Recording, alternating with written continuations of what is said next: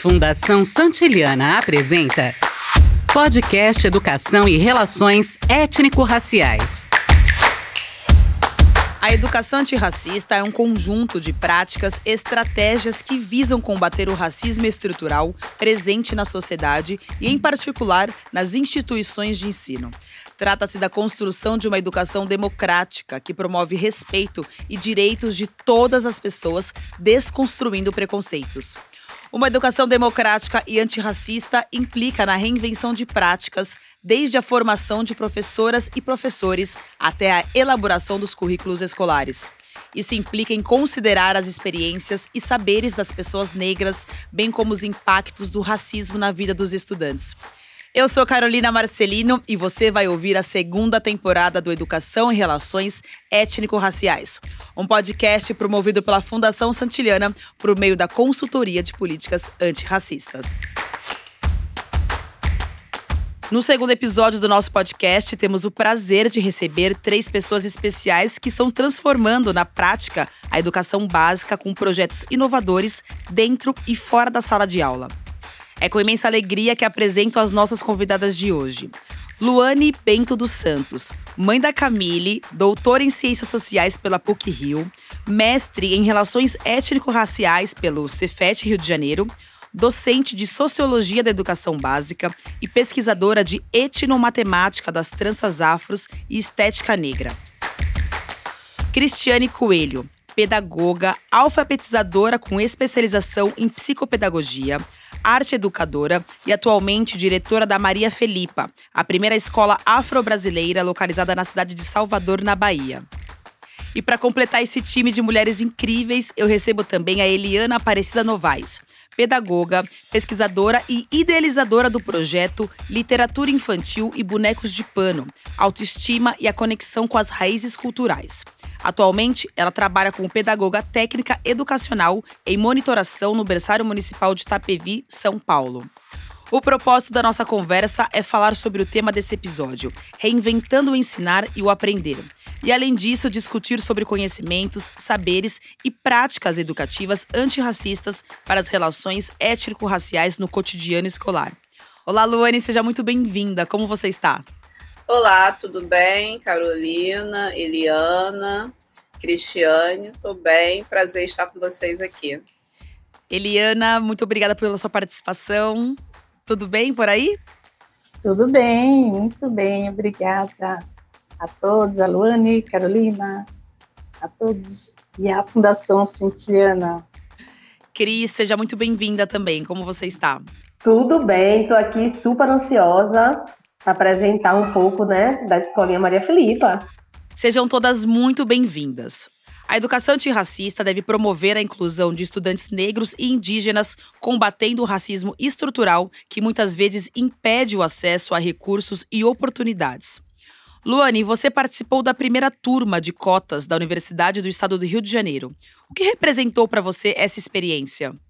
Bom, é, entrei na turma né, do vestibular de 2002 para estudantes né, cotistas raciais e oriundos das redes estaduais, municipais. Estudei minha vida toda, desde a minha alfabetização da rede municipal, terminei meu ensino médio na rede estadual. E as ações afirmativas, elas transformaram literalmente o meu ponto de vista sobre o protagonismo negro, sobre o papel da militância negra na sociedade brasileira, sobre como, ao longo da história do Brasil, é, a experiência né, da população africana e afrodescendente foi tratada como objeto, né, a partir das ações afirmativas, é, objeto no caso do campo das ciências. A partir das ações afirmativas, eu comecei a compreender né, melhor né, é, as relações raciais no Brasil e também entender, né, e buscar esse lugar de luta política. Então, assim, foi uma oportunidade que eu tive. Eu sempre aciono nos concursos que eu faço a ação afirmativa. E eu fiz outra graduação, posteriormente à primeira graduação, e estudar numa universidade em que eu me via representada, né? Porque quando fui fazer minha segunda graduação, só tinha eu e mais uma menina negra na sala. Então, quando eu estudei na UERJ, você tinha uma universidade que começou a ter a cara né, dos 54% da população brasileira que é negra, então você tinha uma universidade assim, tanto no ensino diurno quanto no ensino noturno. E a questão mesmo de entender que ação afirmativa é permanência intelectual, é a reserva com esses corpos negros transitando nesse espaço acadêmico, questionando esse currículo hegemônico, mas também é a permanência, né, a luta por teóricos, por intelectuais negros no currículo, por professores, né, para que a nossa história seja contada com respeito.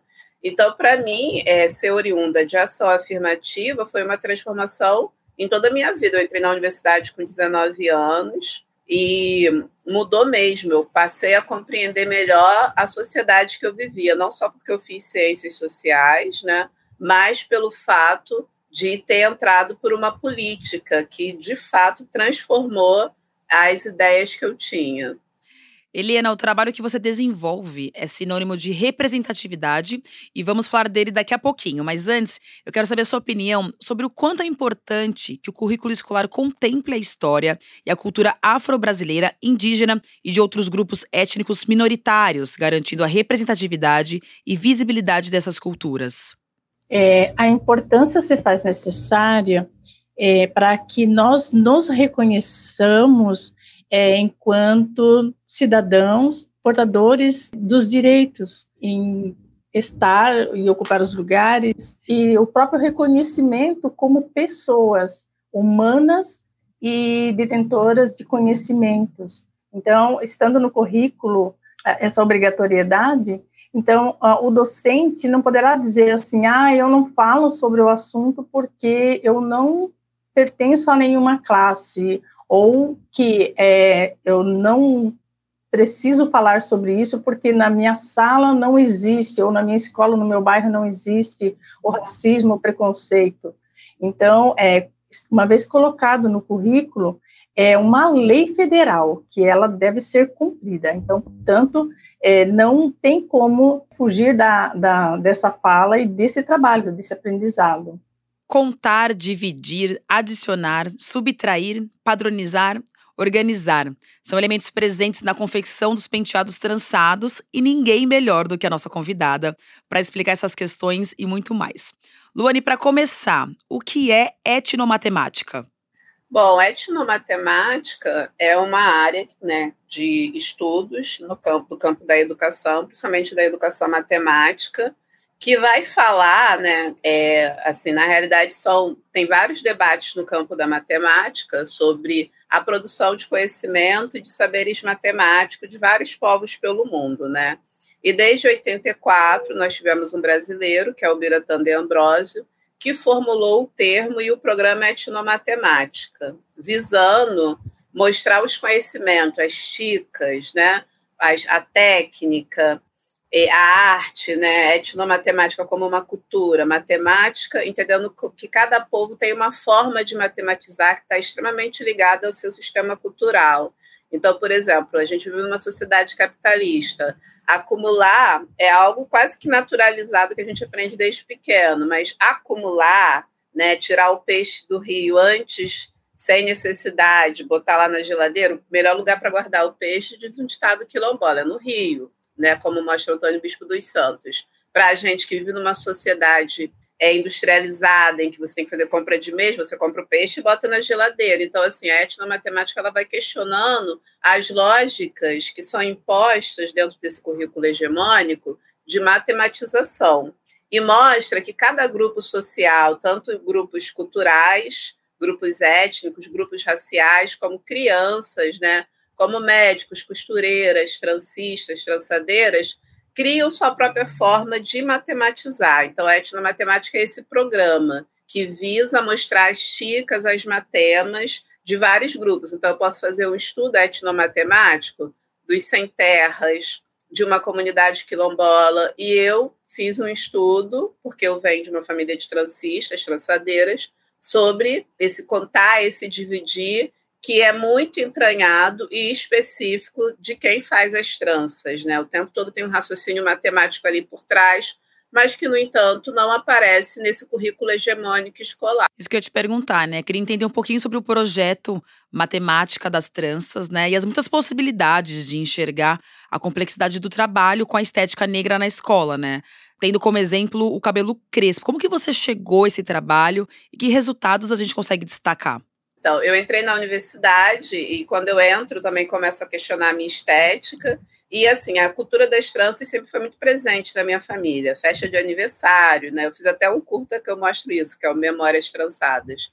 É, festa de aniversário, é, final de semana, minha avó, minhas primas, minha mãe me trançava. Mas, por conta do, dos efeitos do racismo, eu paro de trançar o cabelo, vou querer alisar, né? Todo esse processo que a gente sabe que vai mexer na subjetividade da pessoa negra.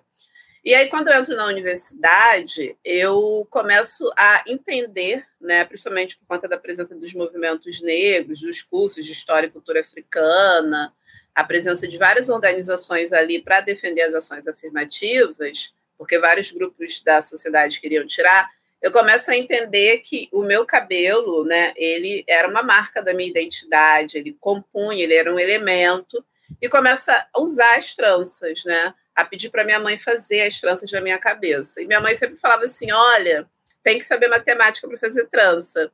Mas assim, aquele, aquela fala para mim passava assim um pouco desapercebida, desatenta, né? Porque eu estava vivendo tantas coisas e aí eu lembro que um dado momento, um amigo meu fala assim: Poxa, você sempre veio com vários penteados, porque eu usava vários penteados, coquinho, trança. Minha mãe sempre estilizava meu cabelo com várias tranças para ir para a faculdade. E eu comecei a deixar meu cabelo também ah, sem química, né? E ele falou: Você não sabe trançar, na sua família sua mãe trança, sua avó trançava, sua prima trança, né? Minha prima era uma transista muito famosa na Vila Ipiranga que é uma favela ali em Niterói, no bairro do Fonseca, que é um bairro muito negro, Valnice. Então, ele falou: você deveria saber trançar. E aí eu comecei a trançar, as pessoas começaram a me convidar, e eu comecei a trançar dentro da universidade, né? E me tornei trançadeira ali nos anos 2004, 2005. E aí fui trançando, frequentando é, baile charme, né? Frequentando o viaduto de Madureira, vivendo um pouco da cultura do hip hop, do black music. E um dado momento eu fui ver um vídeo, e o Don't Call My Name, que é da Alicia Keys, e eu fiquei olhando as tranças dela, né? Esse vídeo ela é uma garçonete, ela usa uma trança que a gente chama de zigue-zague cruzada, que é um zigue-zague cruzando com outro. E eu fiquei sem saber fazer. E eu queria fazer, porque quanto mais tranças você sabe fazer, mais você pode vender, né, aquele serviço. E fui perguntar para uma amiga. E aí, quando essa minha amiga foi me dizer como ela fazia, que também era trançadeira, ela desenhou os pontos de como ela começava, ponto inicial, ponto médio, ponto final do trançado. E quando ela fez isso, me acionou a memória da matemática que eu aprendi no sétimo ano escolar. E aí, todo aquele conhecimento que meu sempre falava, olha, tem que ter matemática, eu entendi. Eu falei, gente, tem muita matemática aí. Aí eu fiquei com aquilo na cabeça, na época eu fazia estágio no programa de alfabetização e letramento. Conversei com uma técnica que o marido era doutor em educação matemática e ele me apresentou o programa Etnomatemática. E aí, dali, eu descobri uma referência, que é a Gloria F. Gilmer e o Ron Iglas, que fizeram estudos nos Estados Unidos. O Ron estudou fractais e a, a Gilmer foi para o salão ficou um dia observando as tranças e fazendo comparações, falou de rotação, translação, simetria. E aí eu falei, bom, tem referencial teórico, e eu comecei a analisar várias tranças e ver muita coisa da matemática que eu havia estudado, né? A fazer essa comparação e falar, nossa, para eu fazer essa trança eu passo por tal conhecimento matemático. E é interessante que eu não consigo fazer essa trança sem passar por é, fecho de paralelas, sem passar por adição, sem passar por subtração. E aí eu te, estava terminando a faculdade, né? Fiquei com aquilo na cabeça, escrevi um tema de TCC sobre identidade capilar de mulheres negras. E aí eu no mestrado eu falei, olha, eu não quero falar de outra coisa que não seja matemática das tranças. E fui recebida pelo Cefet, né? Fui até a primeira bolsista FAPERJ de educação matemática, e ali a proposta era essa, de fazer um projeto em que o currículo de matemática dialogasse com a lei de história e cultura africana, principalmente porque até aquele momento as discussões, né, foi em 2011 que eu entrei no mestrado, defendi em 2013. Elas se atinham muito à questão do jogo Mancala, do jogo Mancala, em algumas variações, porque são mais de 200 variações né, desse conjunto de jogos é, da, das tradições, vários países africanos se joga, e alguma coisa de tecido, mas trança não é, é assim, as pessoas falavam no máximo de fractais. E aí eu fui para o salão, entrevistei transistas, fui tentando entender como é que elas construíam o que aparecia de matemática ali, com o objetivo que esse conhecimento matemático das transistas servisse como ferramenta para inserir a legislação e para crianças negras e não negras, na sala de aula, olhasse o cabelo crespo, que a gente aprende desde pequena a olhar de modo negativo, pejorativo, como um lugar de exercício da matemática, né? Que fazer uma trança não é fazer trancinha. Fazer uma trança tem a ver com cultura, mas tem a ver com conhecimento artístico, com filosofia e com muita matemática. E é um projeto que eu considero que deu muito certo, né? Porque eu sou professora da educação básica, mas esse projeto já virou iniciação científica na cidade de Catu, numa escola estadual na Bahia.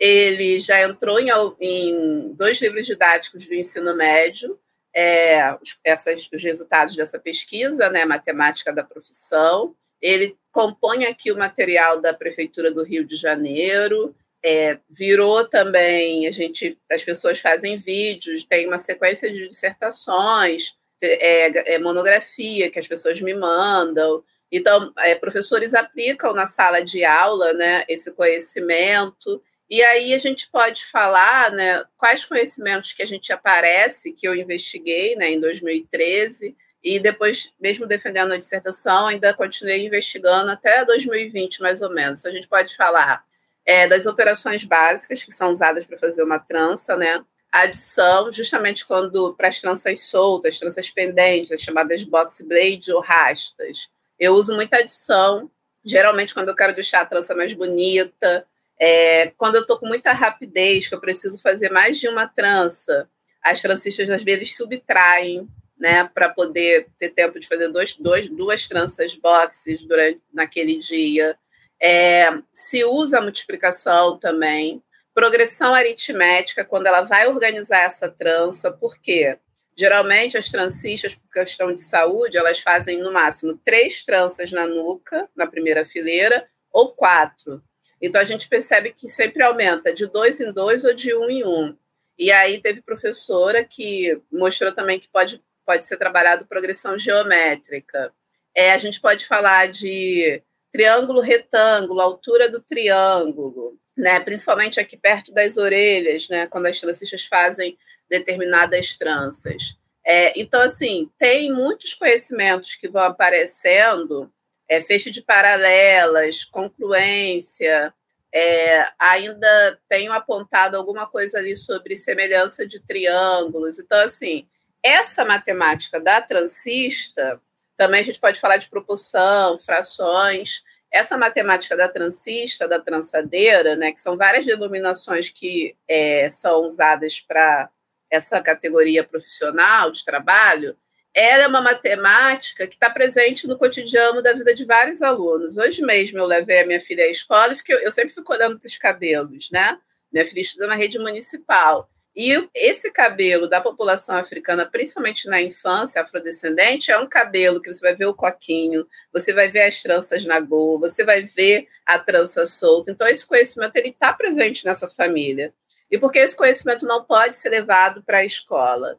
E ele tem sido levado no movimento de educadores antirracistas e que estão preocupados com a lei e é, tem sido alargado, né, de certo modo. Assim, eu recebo notícia de pessoas que fizeram feira de ciência no Ceará, em Fortaleza, numa escola da periferia. E aí me apresenta como pesquisadora, mostra para as crianças. A professora leva a transista para a sala de aula ensina a trans e depois vai trabalhar o conteúdo de frações. Então, a gente tem tido, eu tenho visto muito esse resultado e fico muito feliz, porque. E já dei muitos cursos, né? Sempre estou dando formação para professores falando da matemática das tranças, né? E no caso aqui do material do Rio de Janeiro, é, pensei junto com os professores a atividade que ia constar no material do segundo, quarto e sexto ano escolar para trabalhar a matemática das tranças. O objetivo é esse, que a matemática dialogue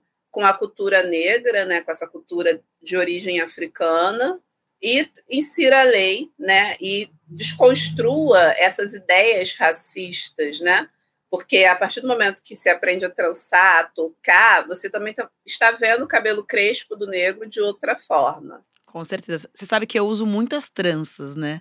Já admirava minha trancista, assim, absurdamente. Mas depois dessa aula, vou mandar uma cesta para ela no fim do dia. Parabenizando, porque é um trabalho realmente muito incrível. É, uma das ações do racismo é desqualificar a estética negra, né? Por outro lado, em 2022, tivemos em um vestibular de universidade privada uma questão inspirada em seus estudos.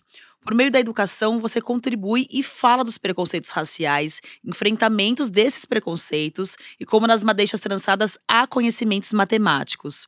Luane, o que significa refletir que nas madeixas trançadas existem conhecimento? Como tem sido a recepção do seu trabalho?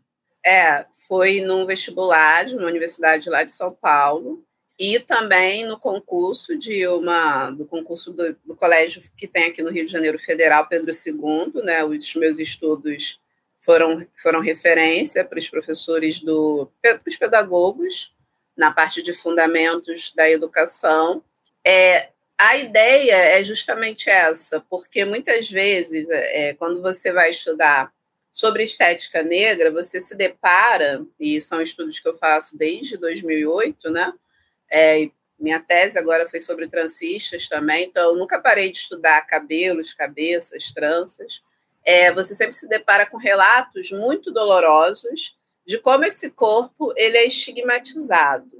Então, a ideia é que se perceba, né, óbvio, desconstruindo, fazendo muitas oficinas, contando essa história. Isso também não é só ah, dizer, olha, aqui tem matemática, né? Esse vestibular mesmo dessa universidade. Ele traz um texto contextualizando o enfrentamento do racismo a partir das marchas, e aí ele coloca para o estudante, tanto do curso de medicina, que lá é separado, quanto dos outros cursos, que é um vestibular para os outros cursos e o vestibular para o curso de medicina, né? Para uma prova, no caso. E aí eles colocam esse texto com a citação, né, um parágrafo falando das lutas políticas pelo direito à estética, que estética também é um direito humano, e aí fala, agora olha aqui para esse cabelo, para essa trança que você aprendeu a estigmatizar, né? Não fala isso no texto, mas pede para olhar e pensar matematicamente e aponta as relações matemáticas que estão ali. Isso, a princípio, pode parecer pouco para algumas pessoas, mas é um movimento muito importante. Porque muitas vezes, quando você vai num espaço de saúde ou em outros espaços, o seu cabelo trançado, o seu cabelo afro, né, mercado de trabalho, escola, você, hospitais, né, cortam, você é impedido de entrar. Então, você imagina o futuro médico tendo que fazer uma questão de prova para uma universidade e, e falando, nossa, trança tem matemática. Então, já quebra, de certo modo, pelo menos algo, ele vai sentir ali, ou talvez até um espanto, de saber que uma cultura que se aprende a desprezar desde muito cedo, ela é tão complexa e tem tantos saberes, né? E o racismo no Brasil, ele funciona de várias formas. Ele é religioso, ele é estético, é um racismo estrutural, ele está em todas as partes da sociedade. Como me disse Abdias uma vez, o racismo, a questão racial está em tudo, né? E no Brasil está em tudo. Então a ideia é isso, é de você promover que você estude, porque a etnomatemática é isso, a cultura, ela não, para você entender o conhecimento matemático daquele grupo, você precisa entender aquela cultura profissional, aquela identidade. Então, eu, quando dou os cursos, eu não deixo de falar da importância do cabelo para os africanos, africanas e afrodescendentes, e aí depois aparece a matemática. Então, é, o movimento que eu tenho visto da recepção do trabalho é essa, né, de você falar todo, falar dessa importância, contar uma história, e aí você fala, e ainda tem matemática. A matemática não é o, não é o ponto central. A uhum. matemática é um dos componentes que faz parte dessa história dos afrodiaspóricos, dos africanos com cabelo. Então, assim, eu penso que a recepção ela tem sido muito positiva, né? Porque a gente também, eu já trabalhei em alguns filmes, é, curtas, metragens, falando um pouco dessa temática, é, palestras né, em programa de pós-graduação, graduação em outros estados. É, então, eu, eu entendo que é muito receptivo no sentido de você conseguir é, levar esse debate e mostrar para o outro quão rico é essa cultura, né? que nem se aprende a conhecer por conta do racismo estrutural. Então, é, fica ali mesmo uma certa tensão, mas também que a gente diz assim, é um pouco nas brechas, é na margens, mas vai entrando. Então, eu, eu vejo como uma recepção muito boa, né? Recentemente, um programa de pós de extensão de matemática da Universidade Federal Rural de Pernambuco coordenado pelo professor Ivanildo Cardoso.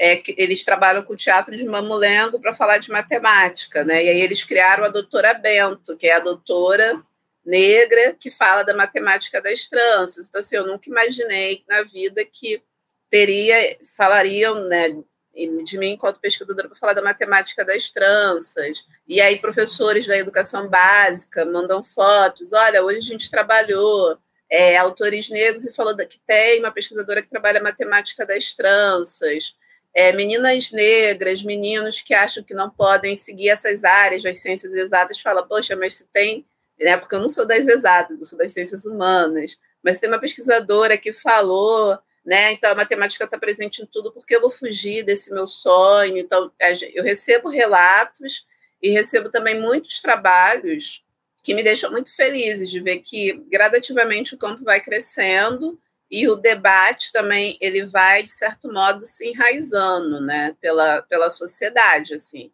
A gente tem já vi dissertações, como eu falei, TCCs, artigos, é, grupos de, de matemática, né, de extensão na universidade e educadores que vão para a sala de aula trabalhar esse conteúdo trabalhar com a matemática das tranças para ensinar os seus estudantes e outras matemáticas de origem africana ou africana. Que demais.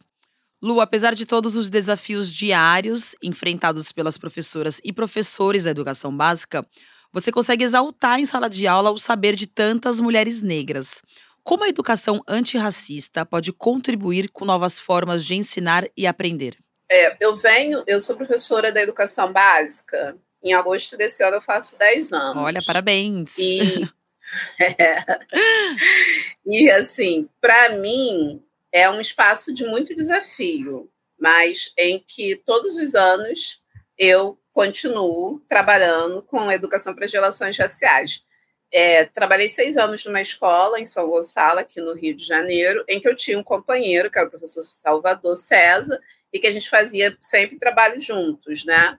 E uma escola com 127 professores, nós éramos professores da lei 10639 da 11.645.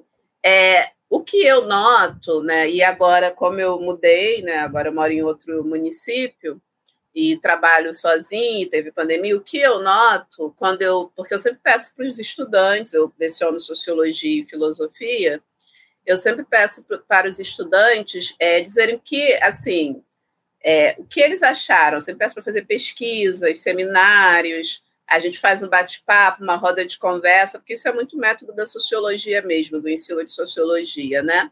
Para que relacione aquele conhecimento aprendido sobre alguma questão social, algum fenômeno social, com, com a realidade dele. E trabalhar com protagonismo de mulheres negras, homens negros, né, população indígena, é, isso para muitos estudantes é revelador, porque faz eles pensarem em várias questões dentro, dentro da própria família, né, dentro da própria comunidade que eles veem. Então, assim, muitas vezes eu recebo relatos quando eu vou ler os trabalhos, né, porque eu leio, de, de estudantes falar, tinha vergonha, ou então quando a gente está conversando, faz aquela roda de conversa, fala assim, eu nunca imaginei que mulheres negras faziam organização, tinham movimento de mulheres negras. Então, esse imaginário que ele é reproduzido de várias formas, né, nos, na mídia, nos livros didáticos de quase que uma paralisia, de um não confronto, de um não embate com, é, com a escravização e posteriormente com, com o efeito dos racismo no pós-abolição, quando eu trabalho, levo né, é, Carolina de Jesus, Jurema Werneck, Sueli Carneiro, é, para essa aula, Célia Chaquiabrá, para essa aula, para esses estudantes, é, nossa, não sabia que existia. E aí, quando eu pego esse texto, um texto curto, peço para eles lerem, falo, e eles pesquisam né, a história da Carolina de Jesus. Eu nem sabia em 2015 que ela tinha gravado discos. O, o grupo que apresentou ficou tão empolgado que a gente fazia seminário que eles trouxeram várias informações. Né? Legal. Né? E aí eu falei, nossa, eu nem sabia. É, eu lembro de um aluno meu que orava assim, falava, ah, o Brendo vai fazer informática, porque ele era aquele aluno que ele pouco falava na aula de sociologia, e eu achava assim, esse menino é tão técnico. Aí, quando eu pedi para fazer uma apresentação do trabalho Intelectuais Negros e Negras, ele pediu para apresentar sobre a história do Ney Lopes. E, literalmente, aquele menino não deixou quase que ninguém do grupo dele falar. Ele ficou 30 minutos falando tudo, mínimos detalhes da vida do Ney Lopes. E a turma ficou extasiada, porque ele sabia tudo. Então, assim, e ele falou: não, um dia eu vi no Discovery e aí eu comecei a pesquisar. Então, assim, eu aprendo muito e eu vejo como é, os próprios alunos falam: por que a gente não estudou isso antes? Porque eu, eu chego agora no terceiro ano e agora que eu estou ouvindo falar, né? Ou então estudante que eu tinha uma aluna que queria muito fazer medicina, né? Eu estou trazendo casos individuais para mostrar como é potente. Existe um interesse, existe uma troca entre professor e aluno, né? Muito forte. Eu tinha uma aluna, Letícia, né? Eu dei aula para ela e para o irmão desde o primeiro ano, filosofia e sociologia. Eu até falo, meu Deus, vocês dei aula para vocês quando eu estava aprendendo a dar aula e brinco com eles, coitados, enfim. O irmão dela faz estatística hoje na UF e ela passou para biomedicina, mas para ela apresentar o trabalho da Jurema Werneck, eu sempre dei trabalho sobre a questão racial, mas eu lembro que o último ano dela na escola fez o trabalho de intelectuais negros. E para ela falou assim, professora, para mim foi muito importante, porque eu sempre quis ser médica, mas era como se eu não me visse nesse lugar. E quando eu estudo a história da Jurema vejo que ela veio do Morro Tal, teve não sei quantos irmãos, eu vi que eu podia. Então, é, levar as autorias, o escrito, né? um Daniel Munduruku, um Edson Caiapó, uma Eliane Potiguara, Sueli Carneiro, Abdias Nascimento, é, Aya Cis, Nilma Lino Gomes, você levar essa. É, na, na Química, eu gosto de trabalhar com a Anitta, com a Bárbara, Karine. Quando a gente leva, ou então a gente leva textos, ou a gente pede assim: olha, hoje é carnaval, primeiro bimestre é cultura, né, que a gente trabalha no primeiro ano, segundo bimestre, aí a gente fala assim, vamos desconstruir as ideias sobre o continente africano, aí divide a turma em países, aí vai ter que ver no, qual é a moeda, quais são os principais cientistas, quantas línguas mínimas, quais são os grupos étnicos, o que, que é de importante, qual é o nome do presidente, isso contribui muito, né? E aí está estudando cultura, não está deixando de estudar relativismo, não está deixando de entender que o etnocentrismo não permite que se veja o outro de uma forma positiva, porque você pensa que assim é o centro. Então, isso, a educação antirracista, ela faz bem para todo mundo, porque ela, de fato, encaminha o sujeito para a cidadania. Porque você não vai exercer cidadania sem você conhecer sua história, sem você conhecer seus direitos, né? Para além de colocar né, nessa caixinha muito é, estigmatizada, muito preconceituosa, ah, identitarismo, não é isso, a educação antirracista não é isso, mas é uma oportunidade da gente repensar as nossas práticas, da gente repensar o nosso currículo e da gente colocar para os estudantes né, um orgulho né? um orgulho das suas raízes, um orgulho da sua pertença, é, uma compreensão. Né? Eu, tenho, eu tenho estudantes brancos que falam assim: a minha avó era indígena e tudo que falavam dela era ruim. Para mim foi muito importante fazer esse trabalho, porque quando eu estudei a história da Sônia Guajajara e da Célia, eu percebi de como eu aprendi a ter preconceito. E é minha avó, professora, a senhora entende? Era minha bisavó. E eu estava falando da minha bisavó de forma preconceituosa, porque falavam que ela era ignorante, e agora eu consigo entender melhor. Então, a educação antirracista, levar, né, não apenas falar do preconceito, do racismo, da discriminação, que é o que muitos colegas fazem e acham que trabalharam a lei, mas você levar esse protagonismo, levar autoria, levar esse sujeito negro, esse sujeito indígena como produtor de conhecimento, isso é muito positivo para aqueles, né, pessoas negras, indígenas e para pessoas brancas, né? Já que a gente gosta de falar que o Brasil é miscigenado, entendemos que muitas pessoas brancas elas não sabem e elas não aprendem a ter orgulho e falar, olha, minha avó é indígena e os indígenas foram massacrados, entender o que é ser negro na sociedade, entender o que é privilégio branco.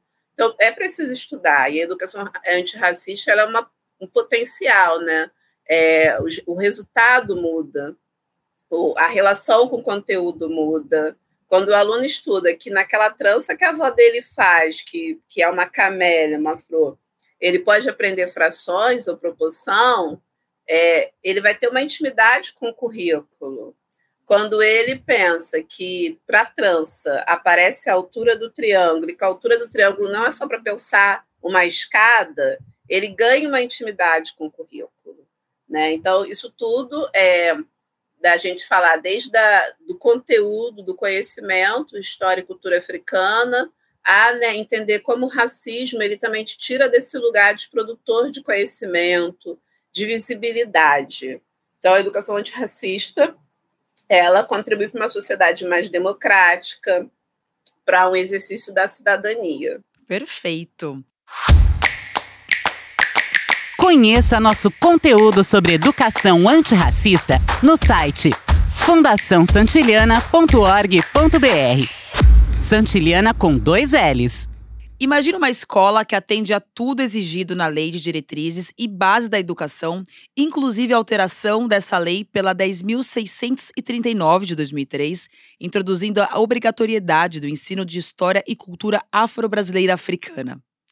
Essa escola existe e possui um projeto político pedagógico sintonizado com a dinâmica do nosso tempo, profissionais competentes e ao ambiente democrático e antirracista. Cristiane, como é a experiência desse modelo de gestão em uma escola na qual as crianças têm a oportunidade de conhecer a verdade sobre a primeira escrita, aprender matemática africana, fazer maquetes de pirâmides, ouvir histórias sobre orixás e deuses indígenas? Então, né, a gente pensa, né, eu penso que a gente faz um trabalho até para além da efetivação de uma lei, não é verdade? A gente traz algo que eu costumo dizer que a gente está vivendo um momento realmente de um levante intelectual. Não tem como retroceder, né, de uma história que foi apagada, que foi invisibilizada.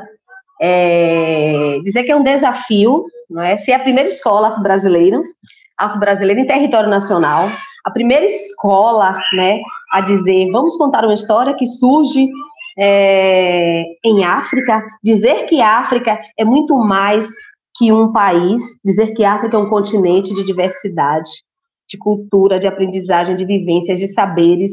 Então, eu acho que a gente começa a partir daí, sabe? Essa diversidade tem que vir para o chão da escola. É, entender, né, que você trazer as mitologias é apenas é, algo que a gente traz também, mas a gente precisa pensar que a África é conhecimento, é matemática, é escrita, é ciência. Estudo da mitologia dentro da, da, da Escolinha Maria Filipa é a gente a pensar. Se estudou durante tanto tempo sobre outras mitologias, sobre mitologias, inclusive que eram politeístas, por que não estudar sobre a mitologia africana? Por que não estudar sobre a mitologia do nosso povo? Então, quando a gente estuda sobre a mitologia dentro da Escola Maria Filipa, a gente também faz conexões com ciência, com política, porque somos corpos políticos, essas divindades são corpos políticos, então quando a gente pensa em falar, por exemplo, da divindade, da mitologia Oiá, a gente se remete ao matriarcado, a gente se remete à matripotência, a gente se remete à força da mulher na sociedade, se eu falo da mitologia de Obaluaê, eu me remeto e faço conexões com a cura, com a medicina, com a biomedicina. Então, se eu me falo da mitologia de Ogum, eu reflito sobre as tecnologias, sabe, sobre o avanço das tecnologias. Então, assim, as conexões, elas são muito importantes. Isso é que a gente faz acontecer aqui na Escolinha Maria Filipa. Reinventar o ensinar e o aprender é um desafio constante e cada vez mais importante na sociedade atual. É necessário promover a educação antirracista em todas as etapas educacionais. Cris, quais práticas podem contribuir para que educadoras e educadores repensem as formas mais tradicionais de aprender e ensinar? Bom, vamos pensar dentro da prática, né, de uma educação antirracista, de uma prática de educação afroafetiva. Primeiro, acho que o primeiro ponto é a gente pensar na busca de uma história que eu disse lá atrás que foi invisibilizada, certo? Mas uma história muito potente. As ações que acontecem dentro da escola, que estratégias a gente utiliza dentro da escola, o que, é que a gente pode trazer para trazer esses conhecimentos dentro da escola. Então, assim, a, a colega trouxe aí algo fantástico, que é sobre o estudo da matemática, né? Pensar que a matemática surge na África e que muita gente não sabia que a matemática surge em África. Ou seja, tem muito mais. A gente tem escrita, a gente tem a medicina, tem a arte, a gente tem as próprias tecnologias. É, a gente precisa trazer isso para o discurso da escola. A gente precisa compartilhar. Então, eu acho que uma ação que a gente né, que, que o que pode é, facilitar isso, gente, é o que a gente está fazendo aqui. A gente está fazendo um podcast, a gente está conversando, os grupos, a gente está dialogando mais, então tem surgido muita coisa, sabe? A gente tem se ampliado. Então, acho que é de extrema importância, primeiro, essa relação da gente estar tá compartilhando esses saberes que ficaram aí ó, escondidinhos, mas que eram muito potentes. Né? Existia um medo de que tudo isso fosse descortinado, e agora não tem mais jeito. Agora já está tudo aí aposta, a gente está falando de etnomatemática, a gente está falando de mitologia africana, a gente está falando de papiro africano, a gente está falando de artefatos matemáticos com evidências matemáticas que surgiram, que estão aí, que a gente leva para a sala de aula e diz: olha só, a matemática surge aqui, viu? Esse é o primeiro artefato matemático. Olha só, a gente tem os papiros aqui que comprovam e evidenciam muita coisa. Bora para lá, bora estudar. Então, bora compartilhar os saberes, gente. Vamos, ó, democratizar tudo que a gente tem encontrado, que a gente tem buscado. Eu acho que a coletividade, sabe, eu acho que pode ser uma ferramenta muito facilitadora, que pode viabilizar muito é, que essa história, sabe, prolifere e que consiga alcançar todos os espaços. Ah, é isso aí. Que essas crianças consigam aprender, que continuem aflorando e gritando assim para sempre, Isso. né? Porque, é, porque é um grito gostoso de ouvir, né, Cris? Isso. A gente tem, por exemplo, uma feira aqui na Maria Filipa que se chama Afrotec, né? Essa feira surge num período de pandemia, em que as famílias estavam em suas casas, as crianças estavam em suas casas, e a gente estava também, mas a gente estava movimentando, porque a Maria Filipa ela trouxe uma dinâmica de vivências, né, e de afeto para as aulas online no período de pandemia. E a gente estava o tempo inteiro pensando o que, que a gente poderia fazer para a gente continuar falando de ciência, de tecnologia, de afeto. E a gente surgiu com uma feira, né? Tinha que ser uma feira. Nesse mesmo período, a Bárbara tinha lançado o livro História Preta das Coisas, né? Que trazia listado ali 50 invenções científico-africanas. E a gente, pô, velho, esse livro e tal, traz muita coisa, dialoga muito com o que a gente está fazendo agora. Pegamos o livro da Bárbara, compartilhamos, profissionais da escola criaram um glossário, enviamos para as famílias, e a gente começou, as famílias começaram a criar as, as invenções a partir de material reciclável. Então saiu muita coisa. Na nossa escola, as crianças não brincam de carrinho são somente, eles brincam de ser Garrett Morgan, sabe? O criador inventou Olha, do semáforo. Então, é através dessas ações, né, dessas estratégias, dessas falas, é, dessas histórias, é, trazendo a nossa ancestralidade para nossas práticas, que a gente consegue empoderar, fortalecer, potencializar as nossas crianças. É, a gente teve recentemente uma feira para a gente falar né, do capital para crianças, mas a gente queria falar de capital dentro de uma narrativa que fosse humanizada, que dialogasse com a perspectiva daquilo que a gente produz na nossa escola. E a gente pensou né, no mercado africano. A gente tem uma grande feira na nossa cidade, que é a Feira de São Joaquim, então um grande mercado africano. E as crianças foram para a feira, conhecer o espaço da feira. Tinha muita criança que nem sabia como era a feira. Conversaram com as pessoas, né? Entender que ali é um lugar também matriarcal.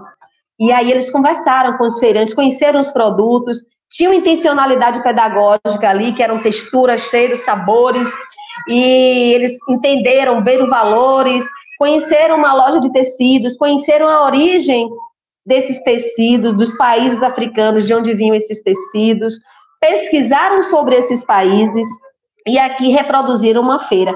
Entender que o mercado é muito mais sobre troca, sabe, sobre valor, mas é um lugar de afeto, é um lugar de partilha, de coletividade, de aquilombar-se. Então, assim, esse projeto a gente deu o nome de Olojó Street. É, então, assim, são inúmeras ações que a gente entende, que a gente consegue fortalecer, não só as nossas crianças, mas a gente também, porque a gente também está num processo de desconstrução, né, de, de, de, de entender-se né, dentro desse processo. Então, as ações da Maria Filipa não são tão somente para as crianças, são para nós, educadores, colaboradores, funcionários, para as famílias, para as pessoas que chegam né, e sentam junto com a gente, e as que não sentam também. Mas é sobre isso, então é para todo mundo. Que lindo, Cris, que lindo. Você ouve Educação e Relações Étnico-Raciais. Um podcast da Fundação Santiliana. Sabemos que no Brasil existe uma resistência de muitas instituições educacionais em abrirem seus currículos e projetos políticos pedagógicos, o PPP, para que as leis federais 10.639 de 2003 de História e Cultura Africana e Afro-Brasileira na Educação Básica e 11.645 de 2008 de História e Cultura Indígena na Educação Básica sejam efetivadas. Eliana, desde 2020, o projeto Abraçando e Entrelaçando Nossas Raízes, idealizado por você, passou a fazer parte do PPP de uma escola municipal. Ou seja, essa temática está sendo abordada durante todo o ano e não apenas em datas comemorativas. Como essa iniciativa foi construída com a direção e a comunidade escolar e qual o comportamento de mães e pais com relação a essa nova prática de ensinar? Eu preciso reiniciar a apresentação dizendo que meu nome Eliana, do hebraico, é, do grego, ele significa o sol que brilha. Ele é o elemento químico do sol, é o feminino do hélio, Eliana. Preciso dizer que o meu nome de origem guarani, na língua tupi, significa Kuarai. E na língua quimbundo, banto, seria é Muanha. Por que, que eu preciso dizer isso? Porque é, nós não tínhamos no currículo, nos anos, décadas anteriores, sobre a cultura do povo afro-brasileiro, afro-indígena. Então, quando vamos nos reconhecendo, nós vamos fazendo essa procura. Então, é, e aí vai acontecendo ah, esses conhecimentos que vão chegando até nós para que nós façamos uma ressignificação dos estudos e das aprendizagens. É, então, a importância de que as, a, essa lei federal é, esteja no currículo, ela vem trazer essa obrigatoriedade de fazer esse estudo. Então, para valorização, como Luana, Luane bem disse, que a aluna dela não sabia sobre a cultura indígena, da, de pertencimento da família. Então, quando nós fazemos essa sensibilização, as pessoas têm curiosidade, elas falam, mas você não tem cara de indígena. Então, nós desconstruímos e ressignificamos essa imagem padrão que nós tínhamos de quem é o indígena, né? Com o biotipo, com a sua, com a sua estética, e, e, e o currículo vai trazer essa possibilidade em trazer de forma uh, sistematizada para que é, tenha um, um, um melhor desenvolvimento nesse trabalho, nesse conhecimento. Como você enxerga é, o comportamento dos pais e das mães em relação a isso? No início causa muito estranhamento, porque uh, nós, no nosso imaginário, no imaginário é, construído há séculos, é, o indígena, por exemplo, ele está lá numa bolha e ele está muito distante de nós, está num campo é, folclórico e geograficamente muito distante. Então, quando eu pergunto para os pais é, qual é a sua ascendência? Você tem ascendência indígena? E aí, normalmente, não, não, não, lá em casa não tem ninguém indígena, não, a gente não é indígena, não. Mas ouvi dizer que a minha avó, ou meu avô, foi caçado a laço no mato e era um bugre. Então, é, o desconstruir vem. Então, bugre não é um povo, não é uma etnia, é um nome, um apelido pejorativo que o povo invasor deu àqueles primeiros povos que eles encontraram. Então, e os pais ficam assim mutados, eles ficam mudos. E falar da questão afro, a mesma coisa. Então, quando perguntam sobre a ascendência africana, as pessoas elas ficam impactadas no primeiro momento e falam: "Ah, eu eu sou pardo, eu sou brasileiro". Então, ainda tem muito é, essa visão né, equivocada de quem somos. Então, esse fazer, de que forma que nós vamos fazendo, é trazendo a sensibilização. Então, quando você fala que o bugre é o apelido que o, o, o colonizador, invasor, dá para aquele povo que ele encontra no primeiro momento, é para deixá-lo invisível. Quando você coloca ele como índio, por exemplo, ele coloca as pessoas que eles encontram naquele, naquele momento como pessoas hostis, violentas e ignorantes e não detêm nenhum conhecimento. Então, a partir desse fazer, tornar aquelas pessoas como essas características, faz com que as pessoas tenham um afastamento. Então, eu não quero ser comparado com um índio, por ser ignorante, e com o, o negro, que também não tem conhecimento e que é somente para servir. Então, traz esse impacto quando você vai comentando, vai trazendo o conhecimento e as pessoas vão é, fazendo as suas reflexões. Quando falamos em reconhecimento da diversidade, é fundamental que a escola valorize as diferentes culturas presentes em sua comunidade, criando espaços para discussão e valorização das contribuições de cada grupo. Cristiane, como diretora da Escola Maria Felipa, uma escola referência, quando se pensa em um espaço escolar de qualidade, né? Como está organizado no currículo da escola esse diálogo com a cultura e tradições afro-brasileiras? Então, gente, é, a gente, né, pensa que tudo parte, né? A gente começa, inicia a se pensar, foi falado, né, pela colega, né, a partir do nosso currículo, não é? Se pensar um projeto político-pedagógico, pensar num currículo que a gente consiga trazer, né, essa pauta, essa discussão urgente e necessária para dentro da escola. É importante que isso aconteça. Então, a gente convoca a sociedade, convoca as famílias, convoca as pessoas que acreditam nesse projeto, bora sentar, bora refletir, bora conversar, vamos pensar em ações. Então, acho que é um ponto muito importante para dentro do chão da escola. Perfeito. Sabemos há muito tempo que o chão da escola é um espaço fundamental para a construção de uma educação antirracista e é um local de convivência entre diferentes culturas, etnias e raças e deve ser um ambiente seguro e acolhedor para todos os estudantes, independentemente de sua origem étnica. Eliana, qual a importância da implementação de políticas e práticas antirracistas no ambiente escolar? E como essas ações podem ser desenvolvidas efetivamente no chão da escola desde a educação básica? Então, o objetivo principal é que nós é, tenhamos uma cultura de paz, que nós possamos desenvolver uma cultura de paz, de harmonia e de respeito às diferenças.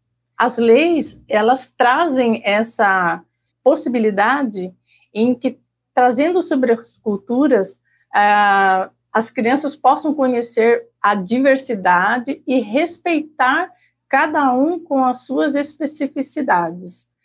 E o desenvolver dessa, dessa ação, é, ela pode iniciar já desde o berçário, berçário 1, berçário 2, através de, das leituras, um, através dos jogos, através das músicas, das apresentação das festas culturais. É, então, a partir desse, desses elementos, as crianças, a, a, ao corpo, a equipe da escola da, e a comunidade pode conhecer um pouco mais sobre suas raízes. E com isso, é, quando se depararem com alguma situação que traga esses elementos, elas tenham já desconstruído uma forma de diminuir a uma criança ou uma pessoa que elas conheçam que da, dentro daquele grupo de pertencimento da qual é, está sendo exposto ali, ou na TV, ou no rádio, na, na, na revista.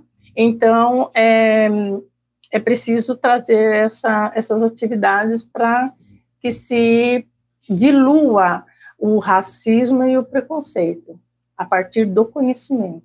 Perfeito. Não é por acaso que você recebeu o prêmio Professora Mãos de Ouro, que transforma a educação. Fala um pouquinho sobre o quanto é importante o reconhecimento de educadoras e educadores que seguem na luta implementando práticas de educação democrática e antirracista na educação e tornando a escola um espaço de formação de cidadãos críticos, conscientes e comprometidos com a promoção da igualdade e da justiça social. Sim. Quando eu me torno uma pessoa negra, porque até dois, eu sou nascida em 64, em 1964, e quando é, é, foi em 2013, eu me descubro uma mulher negra, que eu, até então eu não sabia, então eu me tornei uma mulher negra. É, partindo do, do, de, uma, de uma inquietação sobre o meu cabelo cacheado, o meu biotipo, a minha mãe. Então, olhando para minha família, e eu faço essa pergunta: de onde vem? E a partir daí eu conheço a lei. E quando eu conheço a lei 10.639, eu fui me encantando com esse conhecimento, que foi uma pesquisa, assim, eu não estava na educação nesse momento, estava em, trabalhando em outra secretaria, com a terceira idade, e via que muitas daquelas pessoas também, elas, a, as histórias que elas contavam eram sempre de muito racismo, de não lugar, de não pertencimento, de muita dor. E aí, juntando tudo isso, eu faço essa pesquisa e conheço a lei e vou me encantando quando eu, quando eu, conforme eu fui conhecendo. A passado dois anos, eu volto para a Secretaria de Educação e vou trabalhar é, no berçário. E aí eu continuo ali a minha pesquisa e, e o, o, encantamento foi tão grande e que começou a transbordar, transbordava, e eu pensava, mais pessoas precisam saber sobre isso. Na escola, ainda não tinha nenhum trabalho desenvolvido sobre é, nem a cultura afro e nem a cultura indígena, exceto aqueles pontuais, né? O dia do índio, né? E, é, e as datas comemorativas, nada mais além disso. E, e aí eu começo, é, um dia eu vendo sobre a questão indígena, as mulheres que carregavam as crianças, os bebês, os curumins nas costas, e eu resolvi colocar uma boneca da minha neta, era uma boneca negra, eu coloquei num, num, num pequeno, uma pequena capulana, um tecido africano, amarrei nas costas, me arrumei como se eu fosse para uma festa e coloquei saltinho e fui para a escola. E eu tomo um ônibus para ir para minha escola. Então você imagina os olhares, né? Que mulher maluca, onde que ela vai com essa boneca nas costas? E eu fui para minha escola. E aí a minha intenção era despertar a curiosidade, como se ali se fosse um acionador de perguntas. O porquê isso? O que, que é isso? O que está acontecendo? E funcionou, deu muito certo. Então, quando as pessoas vieram perguntar, eu fui falando sobre o que estava acontecendo e fui falando sobre. Eu queria mostrar como que os nossos, as nossas ancestrais carregavam os bebês e elas levavam seus bebês para todo lado, porque estavam todos juntos o tempo todo. E ali foi, eu passei o dia todo com essa, com essa boneca no colo, fiz tudo que tinha que ser feito dentro do berçário com a boneca. E a partir dali, eu entendi que o meu próprio corpo seria é, esse convite, que eu poderia utilizar meu corpo como um convite para esse questionamento e essa exposição sobre o conhecimento africano e indígena. E aí, é, aí na sala, é, foi, foi feito durante, é, era próximo a, era mês de outubro, então o mês de outubro todo foi brincando com as crianças e na, ali nasce a ideia de fazer um safari na África, o qual eu dei o nome de Tardes na África. E aí eu brincava com as crianças após o soninho, fazia as brincadeiras com eles, eu levava vídeos que traziam, né, as, os, os animais tal, né, e, e aí eu construí, é, pensei na ideia de fazer, construir bonecos com as crianças, pintando, é, colorindo e pintando e fazendo em papelão. E depois disso, é, nós passamos o outro ano brincando de, de safari, e com toda a, a, o pedagógico de fazer lista, de colocar as roupas, os elementos, chapéu, foi fazendo essa viagem. É, mais tarde, uh, no ano posterior, o projeto, um projeto solo, só eu e os bebês na sala, não envia, envolvia ainda a, nem as, as amigas, as companheiras de trabalho, e nem a escola como um todo. Aí, ano, no outro ano, surge o projeto que eu ampliei ele um pouco mais e, e começo já desde mesmo o início do ano para fazer o ano todo e não só no, em outubro antecedendo ali o mês de novembro, que era uma data pontual. Aí começa é, meu DNA, pezinho afro-indígena, meu DNA no berçário 2. Então o pezinho nessa alusão do pé que vai, o pé que vem, que leva, que conduz, né? Então, e Aí eu fiz os trabalhos e publiquei, coloquei fotinhas ah, na, na rede social, né? E uma professora visualizou e ela começou a acompanhar ah, os trabalhos e ela já tinha em mente fazer uma, uma homenagem, em forma de homenagem às educadoras, professores da rede municipal de Itapevi, criando o professor Diamante. E e conhecendo esse trabalho desenvolvido com as crianças, que aí eu já comecei a fazer bonecos em tecido, com a, o auxílio das crianças em sala. E ela gostou muito dessa, dessa inovação, dessa forma de construir bonecos com as crianças. E ali eu me senti a própria avó das uhum. Cortando, colando, eu utilizei nesse primeiro momento cola de silicone fria, então, e as crianças auxiliavam todo o tempo, porque isso é muito ancestral, né? A criança o tempo todo junto, é, participando de todas as atividades. E o resultado foi muito maravilhoso, porque as pessoas indagavam, falavam assim, mas como que você consegue fazer isso com criança? Criança não tem noção, você vai trabalhar com enchimento, é perigoso colocar na boca, mas eles não, eles não colocam. Então, eu utilizava isso como também uma forma de ensinar, esperar a vez, é, é, passar o material para o amiguinho, agradecer, esperar a vez. Então, é, então tinha, era, tinha tudo uma intencionalidade, não era ao acaso, sempre pensado. E, e aí essa a professora me convidou a, a participar desse momento que aí ele se torna não mais o professor diamante, mas ele se transformava em professor mãos de ouro que transforma a educação. Porque a partir desse fazer com as crianças e bonecas, começam as indagações, né? E ela achou bastante interessante um modo diferente de fazer educação, porque ali, é, quando faço esse primeiro boneco, eu fiz a matriosca com as crianças, né, por época dos jogos, e foi feito em verde e amarelo, por conta que o Brasil está, participou, né, Rússia, e então foi trazendo, agregando esses conhecimentos. Então, as crianças, os bebês são pequenos. E como que eu fazia isso? Através do grupo de WhatsApp, é, no grupo de transmissão. Então, eu colocava o objetivo, né, a, a, o que se pretendia com aquela com a atividade e, e o, o dentro do contexto histórico eu ia colocando para os pais de uma forma que eles pudessem faz, assimilar a, a, o desenvolvimento daquele trabalho. Era uma hora, era feito no período de uma hora após o sono dos bebês, né? na volta do, do lanchinho era a hora dessa atividade. Então, eles já estavam bem despertos, estavam alimentados, descansados, né, soninho, pelo soninho, e é a hora que nós fazíamos as atividades.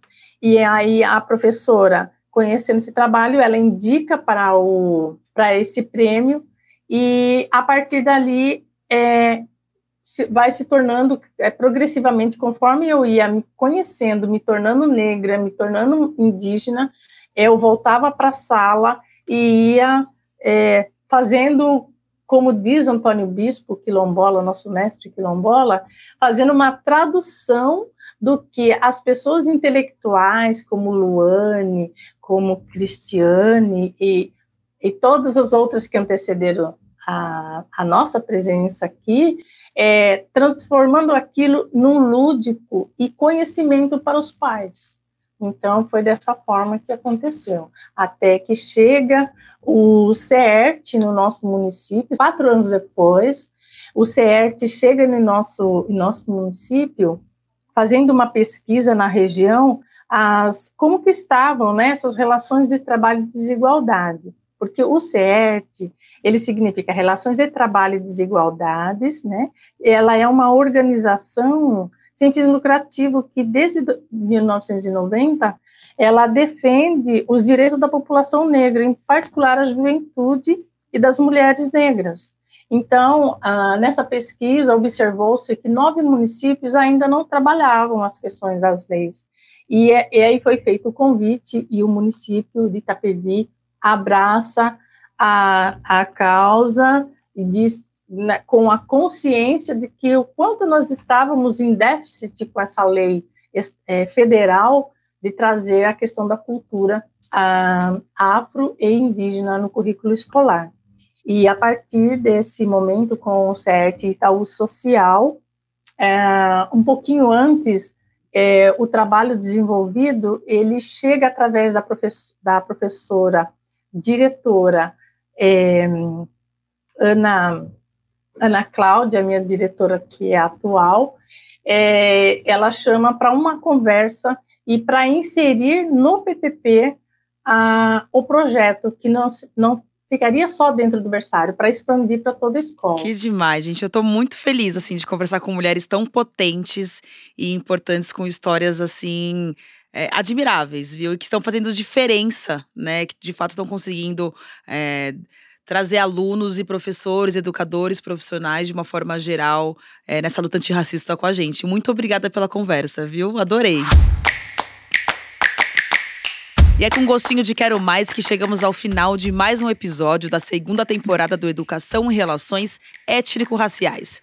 Esse podcast que está nos trazendo muitos aprendizados sobre um tema importante para o país, em especial para a educação. Muito obrigada pela participação. Vocês deram uma aula sobre educação antirracista e as diferentes formas de reinventar o ensino e o aprender. Luane, Eliana, Cristiane, é um orgulho ter profissionais como vocês participando desse episódio do podcast Educação e Relações Étnico-Raciais. Vou pedir para cada uma deixar um recado final, começando por você, Luane. Olha, primeiramente eu gostaria de agradecer a oportunidade de falar das minhas práticas, das ações né, que eu tenho realizado aí ao longo desses anos no magistério e anteriormente também, né, porque eu sou produto dos movimentos negros brasileiros e são eles que me forjaram para é, seguir né, na luta antirracista. Então, gostaria de agradecer esse espaço e dizer principalmente para os colegas educadores né, é, das educações formais e não formais, né, dos espaços, né, que sempre é possível construir uma outra educação e sempre é possível beber é, em outras fontes, né, buscar, se informar. A internet, as redes sociais, elas contribuem. A gente hoje em dia tem esse podcast, tem materiais, né, tem palestras, é, tem, tem um conjunto né, de, de trabalhos divulgados né, através da internet, das mídias, que você pode acessar né, e saber mais e levar para sua aula. Né? Muitas vezes aquele conteúdo, aquelas matérias que você acredita ah, e o estudante não aprende, depende muito da forma como você está trabalhando. É um direito seu e é um direito do estudante que está ali e isso é para uma sociedade em que a escola, o espaço de educação, formal ou não formal, seja um espaço de fato para todos e todas e todes. Então, é, desejo que as pessoas que ouçam esse podcast se sintam instigadas a fazerem pesquisas, a conversar com os seus estudantes que usam tranças, as trancistas, trançadeiras. A gente tem muita aluna que sobrevive das tranças, então eu desejo que é, converse, dialogue, entenda também a cultura que seu estudante traz, né? Porque muitas vezes, por não saber qual é essa realidade, a gente deixa de trabalhar muitos conhecimentos com a turma, que são conhecimentos de valores, né, para aquela população ali. Acho que eu ouvi a risada da Camille. É, ela tá aqui. Ela tá aqui. Obrigada, Lu. E quero agradecer também a Cristiane pela sua participação. Cris, por favor, faça suas considerações finais. Ai, gente, eu quero agradecer a toda a equipe, a Fundação Santiliana, a Bárbara Carini, a professora Nilma, a todas as pessoas, as colegas que falaram aqui, tá certo? A todas as pessoas que fortalecem, que potencializam as nossas falas, que potencializam o nosso trabalho, tá certo? A equipe da Maria Filipa, as pessoas que chegam junto com a gente, tá bom? Aqueles também, como a colega trouxe, que vieram isso de nós, que fazem justamente essa trilha, esse percurso, para que a gente estivesse dialogando aqui agora. Então, meu agradecimento é para todos. Muito obrigada. Obrigada a você, Cris. Eliana, muito obrigada também pela sua participação, viu? Eu que agradeço imensamente à Fundação Sentiana, é, a toda a equipe, a Carolina, que muito nos nos recepcionou muito bem, toda a equipe, a Cristiane, que esteve conosco no início, a Luane, e agradecer também todo a, o, o, o, movimentar do, dos grupos é, de pessoas que vieram antes de nós, antes de mim, e que possibilitaram com toda a sua movimentação que eu pudesse a, aprender e que com aquela movimentação pudesse fazer com que eu me reconhecesse, que eu, hoje eu pudesse, que eu possa me colocar, saber quem eu sou, de onde eu vim, o que eu estou fazendo no presente e o que eu vou fazer para o futuro. E que não faço sozinho, sozinha aqui comigo, trazemos toda nosso DNA todos os nossos ancestrais, as vivências. Então, é, agradecer muito essa oportunidade de todos que vieram antes e que fizeram esse trabalho, que possibilitaram hoje nós podemos estar aqui e compartilhar um pouquinho do nosso trabalho e dizer que é muito ancestral trabalhar com as bonecas, né? As bonecas e a literatura infantil, que é a minha prática em sala de aula. Transformar os protagonistas afro-africanos, indígenas, é, e de outros povos também, trazê-los para a sala de aula para trazer essa afetividade também nas crianças, porque a criança manusando uma boneca com cabelo com tranças, com cachos ou com ele crespo, ela já vai construir ali a sua identidade, o orgulho pela sua pela sua estética e vai aprendendo também a respeitar a, o outro também que é diferente dele. Obrigada, Eliana. Obrigada, meninas. E agradeço também a você que esteve conosco nessa conversa. Ouça e acompanhe nosso podcast na sua plataforma de áudio preferida.